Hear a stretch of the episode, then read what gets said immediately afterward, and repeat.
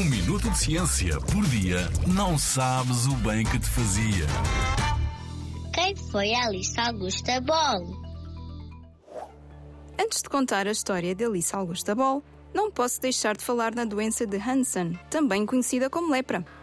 E que doença é esta? A lepra é uma das doenças mais antigas da humanidade, que afeta a pele e o sistema nervoso. No passado e durante muito tempo, quem vivia com a lepra era isolado do resto da sociedade. E sem tratamento, as pessoas poderiam ficar desfiguradas, com manchas na pele e perder algumas partes do corpo. É aqui que entra a protagonista na nossa história.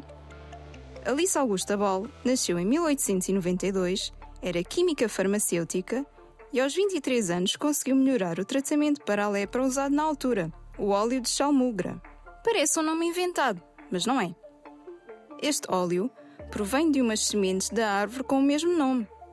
Contudo, o óleo de chalmugra causava vômitos e inchaços na pele. Alice mudou isso ao criar uma solução que se podia injetar na pele e que não provocava inchaços ou vômitos.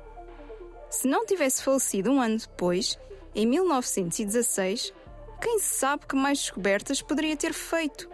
Aliás, Alice foi a primeira mulher afro-americana a dar aulas de Química na Universidade do Havaí, numa altura em que as mulheres não tinham acesso à educação como é hoje. Em 2000, para homenagear o trabalho de Alice Ball, a Universidade do Havaí colocou uma placa com seu nome e o dia 28 de fevereiro foi instituído como o dia de Alice Ball. Talvez um dia tu também possas apanhar uma semente que dará um novo rumo à humanidade. Na Rádio ZigZag, há ciência viva, porque a ciência é para todos.